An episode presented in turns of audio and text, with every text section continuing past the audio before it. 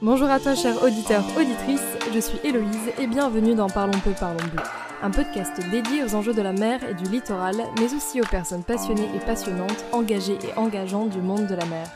Aujourd'hui, on se retrouve pour parler d'éco-conception, d'ingénierie écologique et de solutions fondées sur la nature.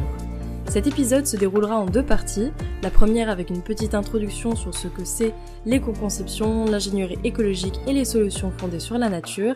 Et la deuxième partie fera l'œuvre d'une interview d'un expert dans le domaine, Sylvain Pioche, professeur à l'université de Paul Valéry à Montpellier en aménagement du territoire et ingénierie écologique.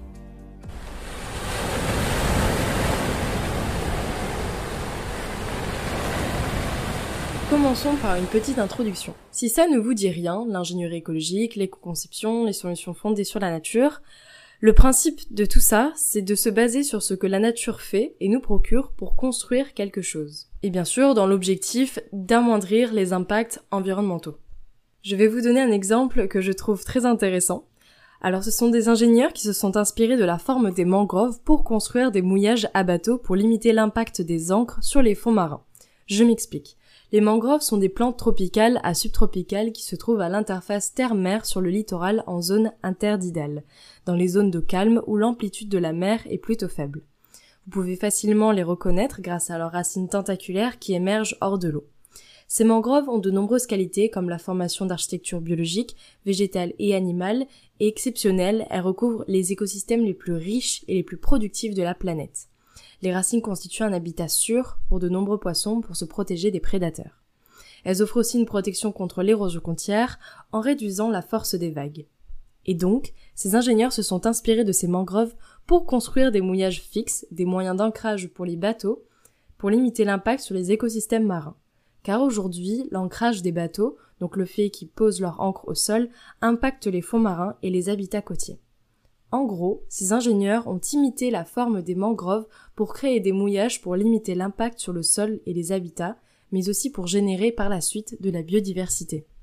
C'est ça l'éco-conception et l'ingénierie écologique. C'est le fait de s'inspirer de la nature pour limiter l'impact des activités humaines sur l'environnement. Cette pratique est aussi connue sous le nom des solutions fondées sur la nature, qui sont définies comme les actions visant à protéger, gérer de manière durable et restaurer des écosystèmes naturels pour relever directement les défis de société de manière efficace et adaptive, tout en assurant le bien-être humain et en produisant des bénéfices pour la biodiversité.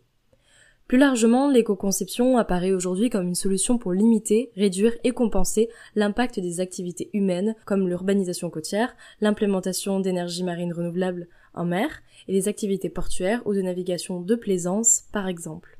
Pour aller plus loin sur le sujet, j'ai l'honneur d'accueillir au micro de cet épisode Monsieur Sylvain Pioche. J'ai rencontré Monsieur Sylvain Pioche dans le cadre de mon master en gestion des littoraux et des mers à l'université de Montpellier. Et au vu de son expérience et de sa riche expertise en la matière, il m'a semblé plus qu'évident que c'était LA personne à inviter sur ce podcast pour parler d'ingénierie écologique. Bonjour Monsieur Pioche. Bonjour. Alors, je vous ai brièvement présenté à notre auditoire, mais si vous le voulez bien, je vais vous demander de vous présenter un peu plus en détail.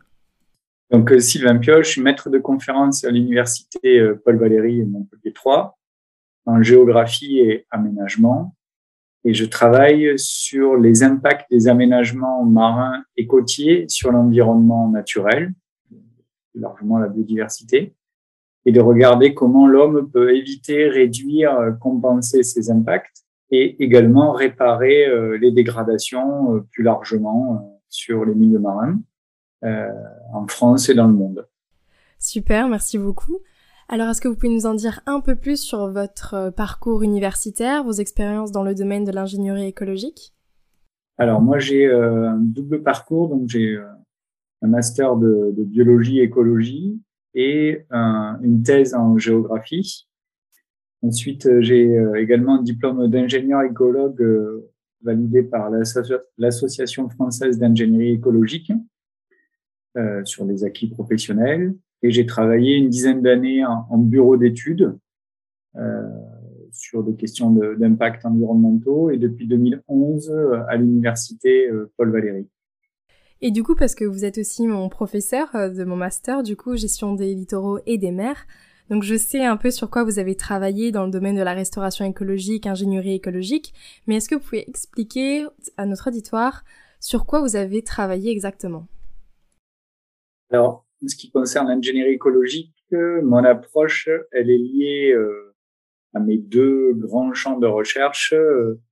Le premier champ, c'est euh, la compensation, c'est-à-dire comment dimensionner et évaluer les pertes en biodiversité sur un milieu naturel, d'une part, et d'autre part, comment évaluer les gains potentiels obtenus à partir de projets de restauration écologique.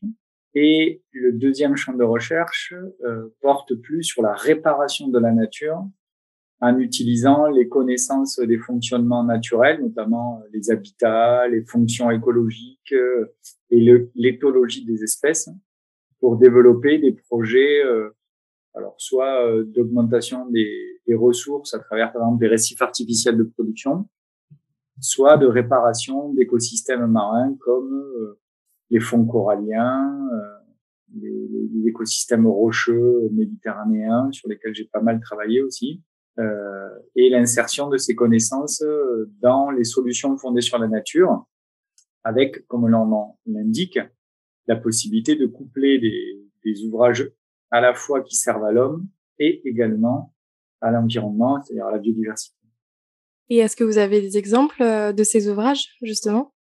Alors oui, euh, donc euh, lorsque j'étais en bureau d'études, je, je m'étais spécialisé, j'avais créé cette, cette euh, thématique de recherche et développement. Donc ça date des années 2000, 2006, euh, suite à ma thèse euh, que j'ai fait en partie au Japon, euh, j'avais compris qu'on pouvait mixer euh, habitat artificiel et euh, ouvrage d'art naturel, pardon, humain, destiné à des applications humaines comme les ports, les éoliennes offshore, les pipelines, les câbles.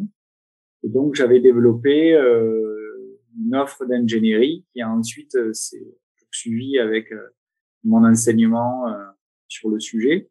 Autour de projets, par exemple, portuaires, euh, des projets de câbles à Mayotte, à La Réunion, euh, en Corse, en Atlantique, lesté avec des blocs de roches éco-conçus ou qui développent de l'espace pour, pour les espèces d'intérêt halieutique ou des espèces ou des fonctions d'ailleurs écologiques précises. Et euh, en Guadeloupe également, où j'ai travaillé sur des lestes qui permettent l'accueil de, de, navires. Euh, à Bonifacio également, sur ces mêmes lestes, où j'intervenais comme expert pour des, des, entreprises qui avaient besoin euh, de, oui, d'améliorer leur, leur, savoir, puisque ce sont des projets euh, nouveaux sur lesquels il y a encore euh, beaucoup de, de recherches et beaucoup de, de questions. D'accord. Et euh, parmi l'un de ces projets, est-ce que vous pouvez nous expliquer euh, l'un d'entre eux plus précisément avec un exemple du coup euh, fondé sur la nature que, dont vous êtes inspiré? Oui, alors je vais peut-être prendre un projet peut-être le plus accessible, c'est celui de, de l'Est, destiné à, à, offrir aux bateaux des mouillages organisés, c'est-à-dire des lestes qui sont sur le fond marin et qui, euh, reliés à une, une bouée euh, en surface, permettent euh, aux, aux, bateaux de ne pas jeter leur encre, ce qui évite la destruction des, des herbiers marins ou des coraux. Et en s'attachant sur ces bouées, ils peuvent avoir un mouillage sûr, équivalent à celui d'un port, par exemple, dans des baies très abritées. Et ces lestes, qui traditionnellement sont des cubes en béton, ont été euh, pensés à partir de solutions euh, issues de la nature, donc inspirées euh, de cavités euh, naturelles euh, abritant des langoustes, des espèces destinées à la pêche, par, par, exemple des ludgens ou des mérous. Et Céleste donc reproduisait des habitats naturels plus ou moins proches, par exemple des mangroves ou des cavités euh, coralliennes pour les langoustes. Les dalles, par exemple, où les langoustes aiment euh, à s'installer lorsqu'elles sont euh, jeunes ou préadultes. Et dans les fonds où ce projet a été installé, donc dans la commune de Dé, avec un financement issu de, la Seine-Samar, piloté par Vincent de Russie, euh, la, le suivi est réalisé par l'université de, de, de, la Caraïbe, donc par Claude et Yolande Bouchon, avec euh, le bureau d'études de Samantha de la Vigne, a permis de voir que euh, il y avait jusqu'à plus 150% de juvéniles présents sur euh, Céleste euh, fondés sur la nature. Euh, et le développement de coraux, donc sur les 17 espèces de corail présentes en Guadeloupe et dans la Caraïbe française, 11 ont été répertoriés sur Céleste lors du dernier inventaire il y a deux ans, sept ans après leur immersion. D'accord, donc il y, a, il y a bien un gain de biodiversité lorsqu'on fait des Oui, il y, a, il y a un gain, tout à fait. Il y a un gain de biodiversité et il y a surtout, ce qui m'importe euh, plus particulièrement, des espèces qui localement sont présentes sans espèces invasives et des habitats qui recréent les fonctions adaptées à des espèces sous tension ou surpêchées ou euh, faisant l'objet euh, temporairement, je l'espère en tout cas, de difficultés pour se renouveler, comme la langouste, encore une fois les ludjanidés qui font l'objet d'une forte pêche, et euh, chez les céramidés, donc euh, le mérou, deux espèces de mérou, plus particulièrement de la Caraïbe, qui se sont installées dans les cavités que nous avions dimensionnées avec l'entreprise euh, pour ces espèces cibles. Et c'est ce qui est très important, c'est que à chaque projet, l'ouvrage doit s'adapter, bien sûr, aux conditions physico-mécaniques, hein, c'est-à-dire en lien avec les houles, les sédiments, euh, le substrat pour éviter qu'ils disparaissent ou qu'ils soient, qu'ils s'abîment rapidement, mais également aux espèces locales pour leur fournir un habitat adapté. C'est pour ça que chaque projet est différent et chaque ouvrage est adapté à ces espèces en ayant un dimensionnement spécifique. Aussi en cours, je me rappelle que vous avez parlé d'éco-conception par rapport aux éoliennes offshore fixes avec euh, du coup la construction de récifs artificiels. Oui, tout à fait. Donc, euh, lorsque en cours j'avais abordé euh, la, un travail que j'avais réalisé euh, une douzaine d'années maintenant pour des développeurs éoliens, j'avais avec une équipe donc d'ingénieurs pu dimensionner des lestes ou même les, les enrochements destinés à être immergés au pied de ces éoliennes pour protéger les câbles afin qu'ils soient optimisés d'un point de vue euh, des fonctionnalités écologiques et des habitats pour des espèces cibles, plutôt que de disposer des blocs de roches aléatoirement, qui certes servent d'habitat et sont tout à fait euh, euh, tout à fait bien colonisés, hein, mais on peut également aller plus loin et optimiser ces ouvrages euh, pour, par exemple, euh, les adapter à du homard, du bar, lorsqu'on est en Manche atlantique ou du euh, en Méditerranée, de la dorade royale ou d'autres espèces cibles en fonction euh, localement des, des, pressions que ces, ces espèces subissent et de la possibilité donc d'améliorer les stocks et d'augmenter euh, localement, grâce à ces ouvrages, donc les éoliennes offshore, certaines espèces. D'accord.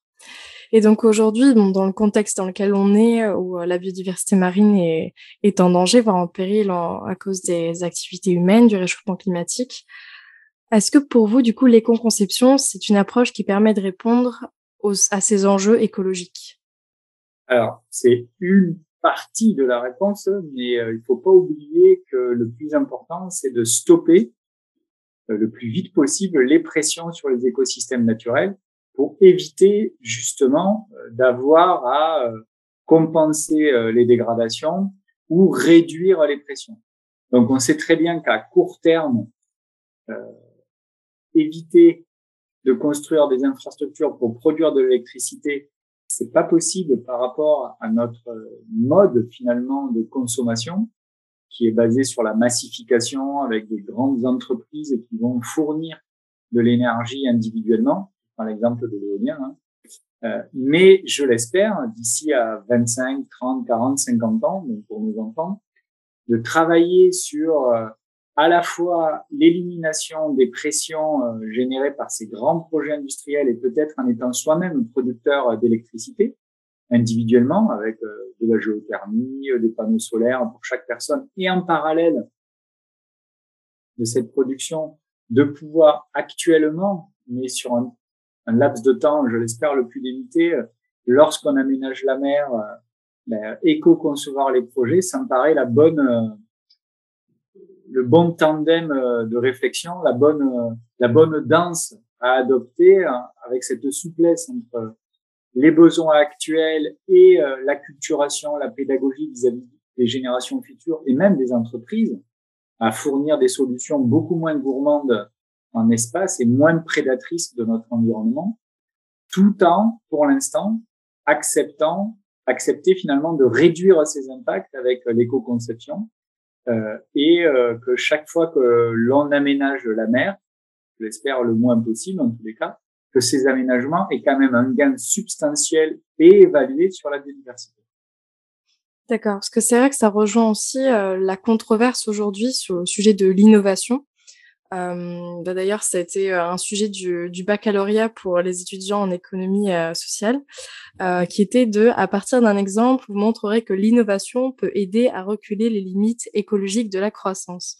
Un sujet que j'ai trouvé plutôt intéressant, mais qui m'a aussi à la fois fait mal au cœur, dans le sens où personnellement, je suis de ceux qui disent que non, l'innovation technique et technologique ne peuvent pas, ne peut pas du coup réduire les limites écologiques de la croissance, mais au contraire, enfin, elle, peut contribuer, comme vous l'avez dit, mais non pas réduire. Qu'est-ce que vous en pensez? J'en pense que l'échelle du temps est important, est très important à prendre en compte, d'une part. Donc, euh, à quel pas de temps on se situe Est-ce que euh, il faut arrêter l'innovation technologique? Euh, bah, Bien sûr que non. En sciences médicales, de l'information, par exemple, faire ce podcast il y a dix ans, c'était complètement impossible avec les outils dont on disposait. Enregistrer quelqu'un, même trois minutes, c'était un poids considérable pour n'importe quel ordinateur. Et puis Zoom a mis en place, pour pas le citer, un système de compression de l'image et du son qui fait que vous allez pouvoir utiliser euh, très facilement et diffuser euh, euh, votre bonne parole, soutient largement. donc l'échelle de temps court nécessite des innovations technologiques, mais effectivement l'échelle du temps long, elle suppose un changement de civilisation. C'est-à-dire que la technologie en elle-même, c'est pas cela qui va nous sauver, c'est finalement ce qu'on va décider collectivement comme avenir et quel choix de vie on va euh, décider collectivement d'adopter. C'est-à-dire que nos modes de vie euh, d'occidentaux euh, avec une empreinte carbone extrêmement importante n'est pas durable. Un Français va consommer trois et demi planètes par an, un Américain presque 5, quand dans le même temps, dans, le même temps, un Indien va se situer à 0,8, 0,9, euh, un Guatémaltèque à moins de une, voilà, pour ne citer que des pays qui sont pas en guerre ou à feu et à sang, où là, mm. c'est pas tellement enviable finalement cette empreinte écologique raisonnable.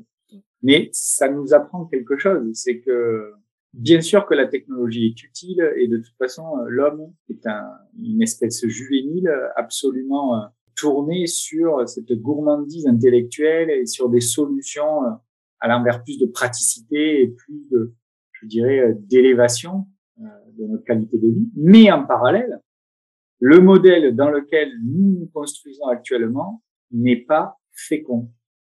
C'est un modèle qui est en fin de donc ce modèle libéral ultra-libéral. Encore faut-il s'entendre sur le mot libéral qui est pas forcément mauvais euh, dans cette volonté justement de, de pouvoir soi-même agir et, prendre euh, les devants de, son avenir, mais en tout cas basé sur un capitalisme euh, à court terme, une financiarisation de matériaux et de produits comme des biens de première nécessité qui est absolument à combattre et, à remettre du sens euh, et de l'élévation euh, humaine là-dedans, euh, moi je suis euh, effectivement très favorable à repenser notre relation à la nature et en premier lieu nos modes de consommation personnelle, collectif, qui qui n'est pas durable et qui de toute façon crée de la de la misère et de la détresse sur les animaux, sur les plantes, sur nos ressources et bien sûr sur l'écologie humaine puisque la manière dont on traite l'environnement, c'est la manière dont on se traite nous-mêmes. Les sociologues et même les médecins en sont désormais complètement convaincus à partir d'analyses et de projets de recherche qui donnent des corrélations directes entre ces éléments qui jusqu'ici étaient encore difficilement corrélable. Mais du coup, cette question de remplacer le, le capital naturel par le capital technologique, donc euh, quand je dis technologique, c'est euh, mmh. l'éco-conception, c'est les constructions, etc. Ah oui. Moi, ça m'emmène à, me demander du coup quels sont les bénéfices et les limites de l'éco-conception au niveau éthique, social, économique, écologique ou politique? Alors, il faut bien voir que l'éco-conception, elle intervient à un moment, les solutions fondées sur la nature, l'éco-ingénierie, elle intervient à un moment où le, le, le balai social, c'est-à-dire euh, les négociations entre euh, qu'est-ce qui est d'intérêt général pour la collectivité, donc est-ce qu'il faut aménager ou pas, a déjà été débattu. Puisque ces solutions sont discutées, débattues au moment de l'étude d'impact. Et l'étude d'impact n'a pas vocation à décider de l'intérêt général d'un projet. Entre parenthèses, je déplore cette lacune parce que je pense en 2022, le législateur pourrait, à partir de l'étude d'impact, décider de l'intérêt d'un projet. Pas seulement de l'intérêt social ou économique, mais également écologique. Bon, refermons la parenthèse. Donc, il est très important euh, de, de mettre en avant que l'éco-conception n'est pas, euh, je dirais, euh, l'élément, pour moi en tout cas, hein, qui va venir justifier de la de l'intérêt d'un projet. C'est très important de le rappeler parce que beaucoup de gens euh, parlent de, greenwashing en utilisant l'éco-conception, l'éco-ingénierie. Pour moi, c'est deux choses différentes. Est-ce qu'un projet peut être évité? C'est la priorité en termes de réflexion, puisque aujourd'hui, on ne sait pas aménager sans détruire la nature. Donc, dès que on accepte cette, euh, phrase toute simple, et j'en suis complètement enseignant en aménagement des territoires. Donc, c'est absolument évident que lorsqu'on aménage, on entraîne sur le territoire, en tout cas, une destruction de l'environnement. Voilà, pour l'instant, on ne sait pas faire autrement. Donc, de décider d'aménager, c'est décider également de détruire une portion du territoire, soit marin ou terrestre. Mmh. Donc, ce choix-là, jusqu'ici, on n'avait pas besoin, finalement, d'être extrêmement euh, précautionneux parce que l'espace était abondant, la nature se renouvelait. Euh. Et puis dans les années 70, quand je dis jusqu'ici, euh, c'est dans l'aventure de l'aménagement humain, hein, en replaçant euh, au niveau voilà la constitution des, des villages et l'organisation du territoire avec une structure, une gouvernance, en tout cas, qu'elle soit féodale ou plus tard élue, stable. Hein. Mais depuis les années 70, ben, on voit bien que cette cette vision de l'aménagement des territoires est obsolète. On ne peut plus aménager sans mettre sur un pied d'égalité notre environnement et les besoins d'une espèce dans cet environnement, l'homme. Jusqu'ici, ben, l'homme avait la priorité pour des enjeux sociaux, économiques, de santé, etc., etc. Et maintenant, comme l'environnement est directement lié à la bonne marche de l'humanité, nous faisons partie de la biodiversité, et de la détruire revient à engager un pronostic sur l'espérance de vie de notre espèce, ne parlons que du changement climatique, par exemple, c'est quand même euh, extrêmement anxiogène, les prédictions et les prévisions à 30 ans. Plus 50 degrés euh, entre le 15 juillet et le 15 août pendant des périodes longues, hein, une semaine, deux semaines, peut-être trois, d'après les prévisions, à partir euh, d'une élévation de la température de 2 degrés environ, euh, ben, je sais pas comment on va faire. C'est extrêmement, euh, c'est le désert de Moa. Enfin, c'est parmi les les températures dont on sait que euh, ben, la vie, euh, il va falloir qu'elle s'adapte, euh, et nous en premier chef d'ailleurs, rapidement. Donc si l'homme ne donne pas un coup de pouce là-dedans et maîtrise très rapidement ses aspirations, ben, c'est pas l'éco-conception qui va nous sauver, soyons très très clairs. Hein. Par contre, à court et moyen terme, l'éco-conception permet d'introduire cette forme de priorité qui est en train de monter les échelons. Là, on est passé de la compensation à la réduction, et puis maintenant la réduction de plus en plus à l'évitement de projets, qu'il est absolument nécessaire de convoquer pour maintenir l'aventure humaine. D'accord. Donc, en gros, si je réponds à la question, donc, quels sont les bénéfices et limites de l'éco-conception? En bénéfice, on a des gains de biodiversité, la compensation en cas de construction, mais construction, du coup, qui est, on va dire, obligée ou euh, on a vraiment, on n'a pas le choix. Et puis, concernant les limites, il y a la dégradation et la destruction euh, d'un milieu. C'est, voilà, c'est à quelle échelle on se situe et puis, euh, comment on va mesurer également les gains de biodiversité, parce qu'il suffit pas de dire qu'on va faire des trous ou des cavités euh, dans un bloc et qu'il va y avoir euh, des poissons ou des algues, parce que euh, moi qui ai fait ma thèse sur les récifs artificiels, je sais très bien que vous jetez une machine à laver ou une bagnole ou même une épave de bateau dans la mer et elle va se coloniser en, un an, vous y retournez, c'est rempli de poissons, d'algues. Donc le sujet n'est pas sur ah il y a des poissons quand on fait des trous dans les ouvrages. Le sujet, c'est un, est-ce que cet ouvrage est nécessaire?